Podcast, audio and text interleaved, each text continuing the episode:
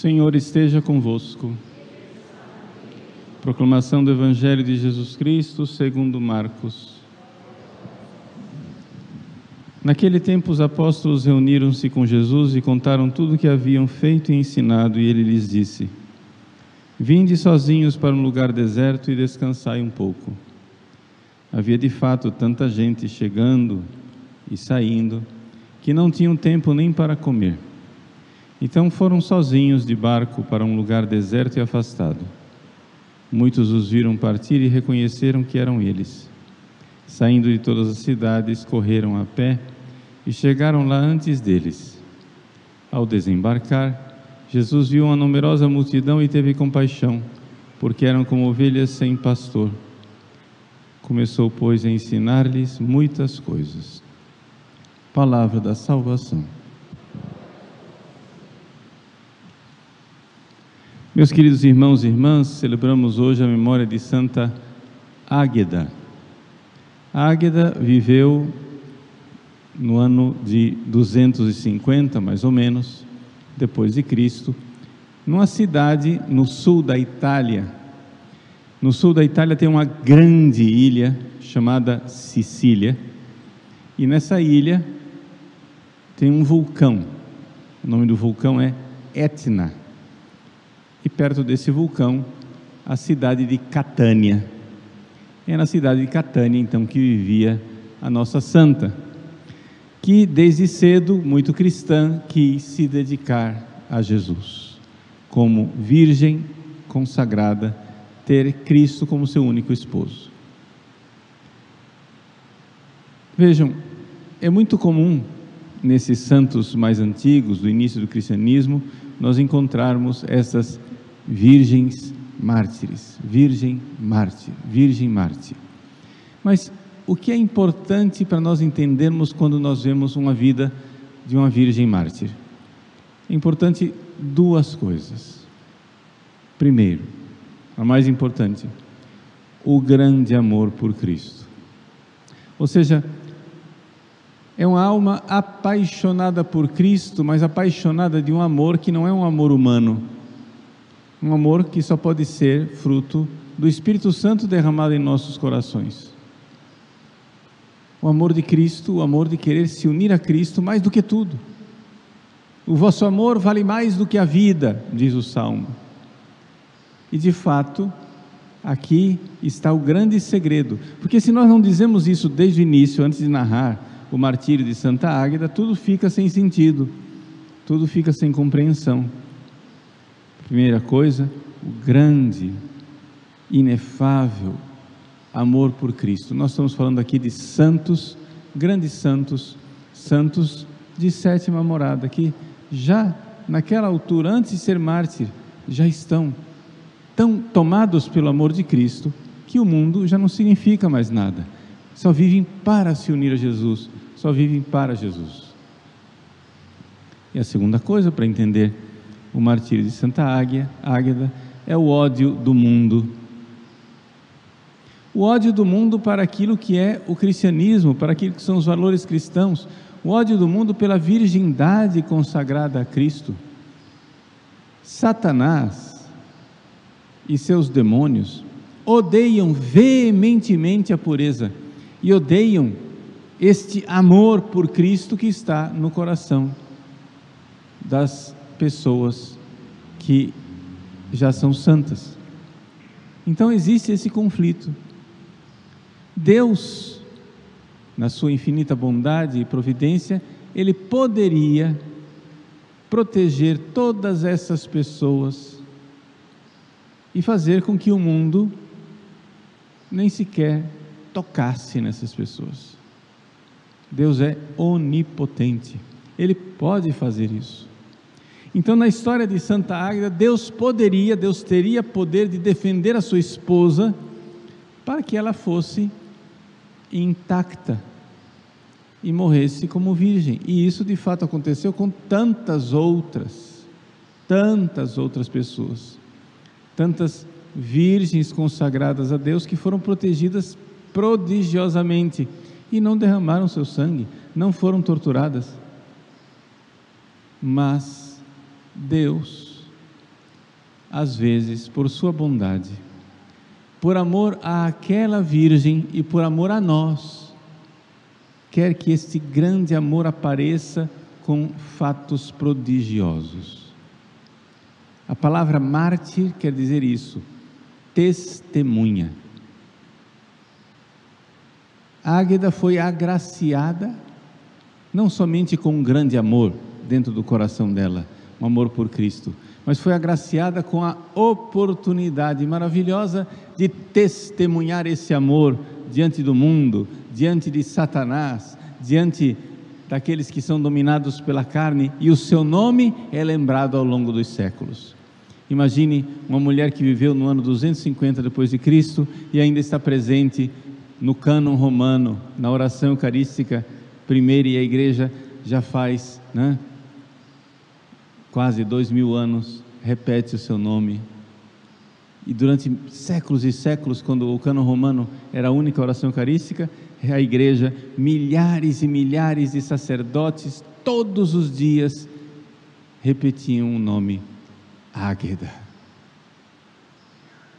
Uma santa realmente eleita de Deus, escolhida de Deus. Então, o que é que houve na vida de Santa Águeda? Colocadas essas coisas, né, vamos entender a sua vida. Ela, virgem consagrada a Deus, era muito bela.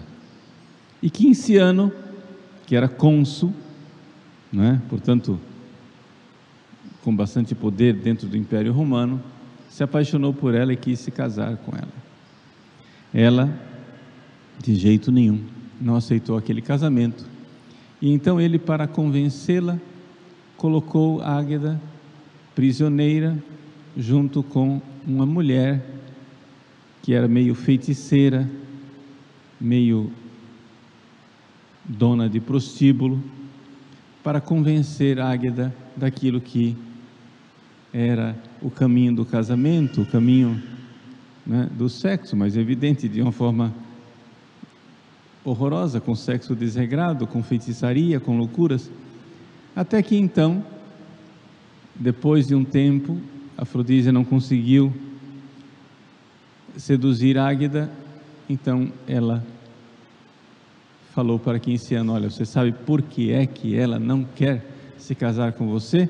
é porque ela segue a seita dos cristãos. E então Quinciano acusou Águeda de feiticeira. O mundo é assim, eles nos acusam daquilo que eles são, de feiticeira e de seguir uma falsa religião.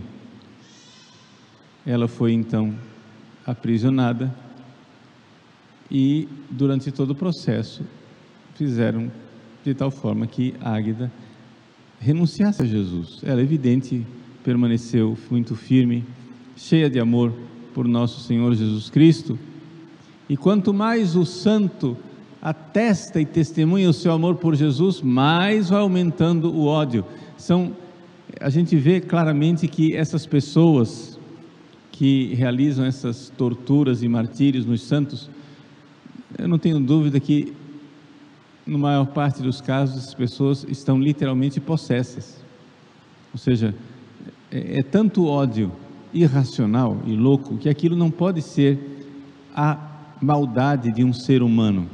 Isso é uma das coisas que a gente tem dificuldade de entender, é o tamanho da maldade, o tamanho da malícia, a ruindade dos demônios.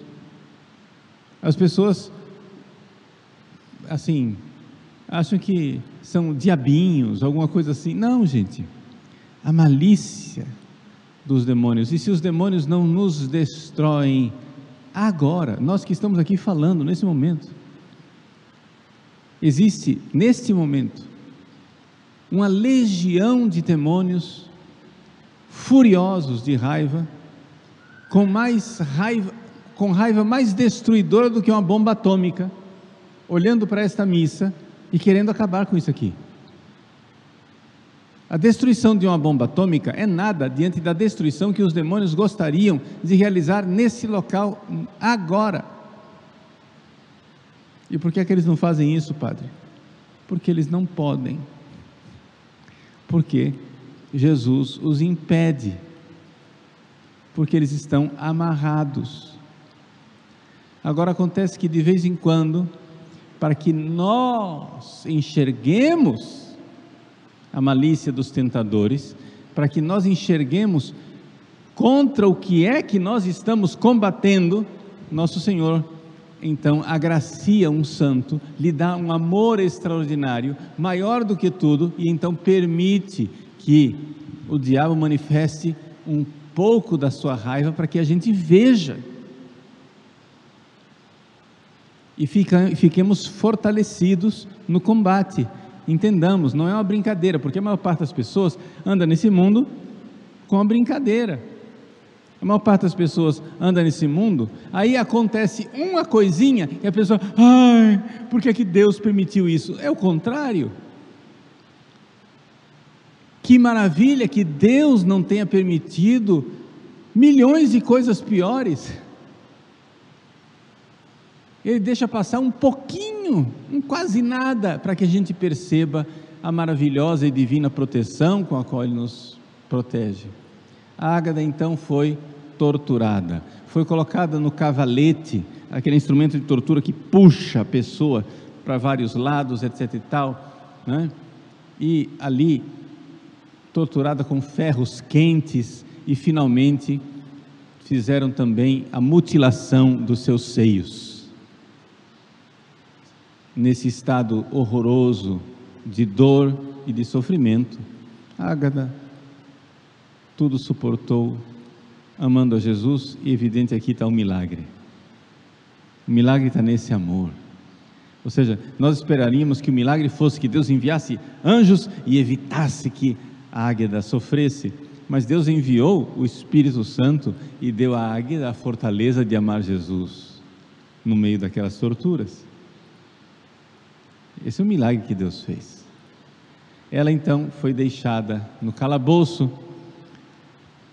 abandonada, sem assistência médica, esperavam que ela morresse. No meio da noite aparece São Pedro e um anjo que ungem Águeda com óleo e restauram, restauram o seu seio.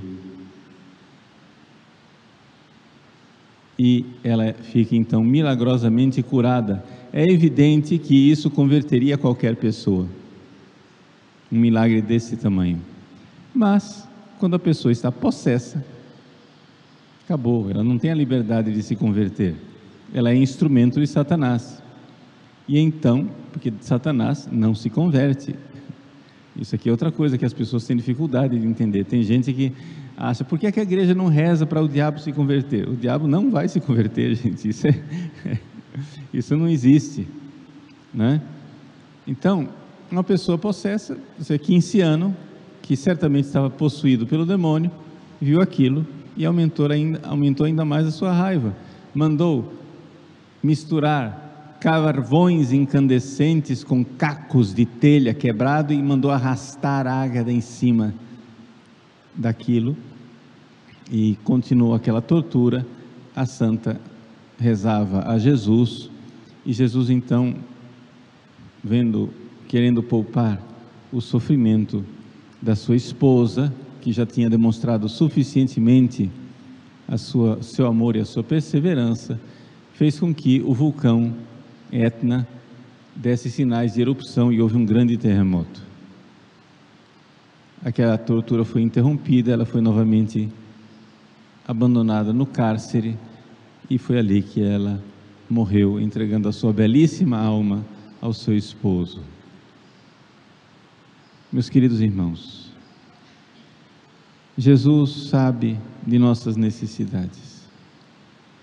O Evangelho de hoje nos diz que Ele olha para nós e tem compaixão de nós porque somos como ovelhas sem pastor. Esse pastor quer nos dar o seu amor para que nós, como águeda, possamos amá-lo e sejamos invencíveis. A grande proteção de Cristo é esse amor infundido em nossos corações. Porque o único e verdadeiro mal é nós deixarmos de amar a Jesus e nos perdermos no inferno. Somente eu posso me fazer o grande mal. As legiões infernais nada podem fazer contra mim. O mal verdadeiro eles não podem me fazer. Se nos perseguem, torturam, esquartejam, isso não é o mal verdadeiro. O mal verdadeiro é nós perdermos o céu e merecermos o inferno, meus filhos. Esse é o mal verdadeiro. E as mais loucas e enfurecidas legiões infernais nada conseguem fazer, não conseguem nos levar ao inferno, a não ser que nós consintamos com o pecado. Então, o grande milagre que Jesus deu à Águida foi um amor invencível, um amor da fortaleza dos mártires, que ele, bom pastor, que vê que somos como ovelhas sem pastor, entregue aos lobos que querem dilacerar o rebanho, nos dê esse amor. E seremos invencíveis, seremos intocáveis, porque poderão dilacerar a parte externa de nossa vida, mas as nossas almas continuarão intactas para a glória de Deus, para o grande louvor dos céus. Meus queridos, minhas queridas, com grande alegria, grande alegria, celebremos Santa Águeda, subamos ao altar junto com uma multidão de anjos e de santos. Não estamos sozinhos, não somos ovelhas sem pastor, ele se compadeceu de nós.